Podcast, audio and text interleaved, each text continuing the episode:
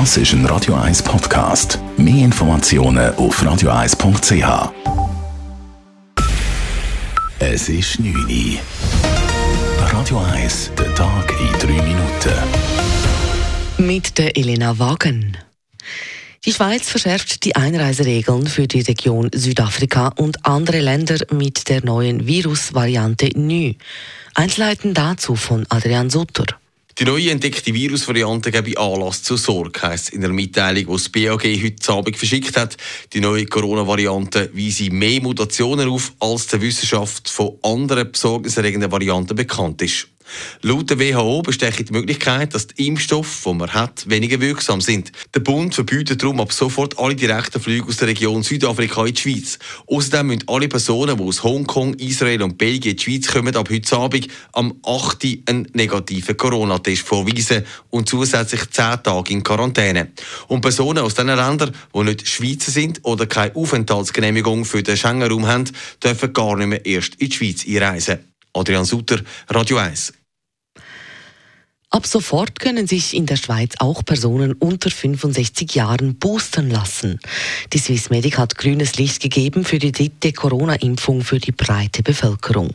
Auch das BAG und die Eidgenössische Impfkommission haben ihre Empfehlungen angepasst für alle Personen ab 18 Jahren, wie es in einer Mitteilung des Bundes heißt. Damit können ab sofort alle Erwachsenen mindestens sechs Monate nach der zweiten Impfung eine Auffrischung mit halber Dosis erhalten. Betroffene Personen im Kanton Zürich werden via SMS oder Brief dazu aufgefordert, wenn es soweit ist. Zum ersten Mal seit fast 20 Jahren soll im Kanton Zürich der Steuerfuß gesenkt werden. Das hat die Zürcher Finanzkommission heute entschieden.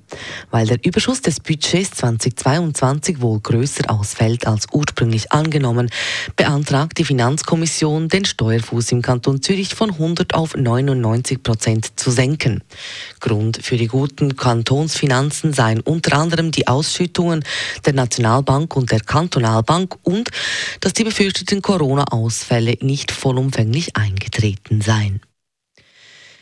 Im Kanton Zürich passiert im Schnitt alle acht Tage ein Raserunfall. Im vergangenen Jahr wurden von der Zürcher Staatsanwaltschaft 150 Strafverfahren wegen Raserei eröffnet. Das sei eine deutliche Zunahme im Gegensatz zu den früheren Jahren, sagt der zuständige Staatsanwalt Michael Huwiler. Es sei deshalb klar, dass die auf Bundesebene angestrebten Lockerungen der Strafen für Raser falsch seien. Man dürfe Haftstrafen nicht durch Bußen ersetzen. Es brauche weiterhin abschreckende Maßnahmen. So Huwiler.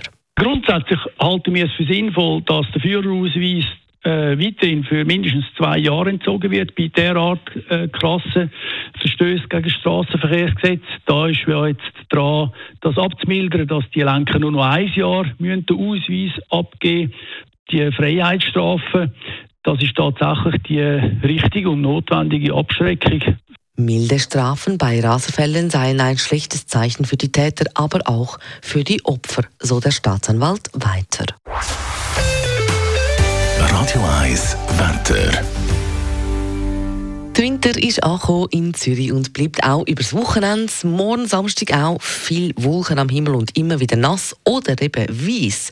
Die Schneefallgrenze die ist zwischen 400 und 700 Meter. Temperaturen am Morgen um den Gefrierpunkt herum und am Nachmittag höchstens 3 Grad. Und auch am Sonntag viele Wolken, aber eben auch immer wieder ein paar Flocken. Das war der Tag in 3 Minuten. Weber's Friday Night Clubbing Show. Das ist ein Radio 1 Podcast. Mehr Informationen auf radio1.ch.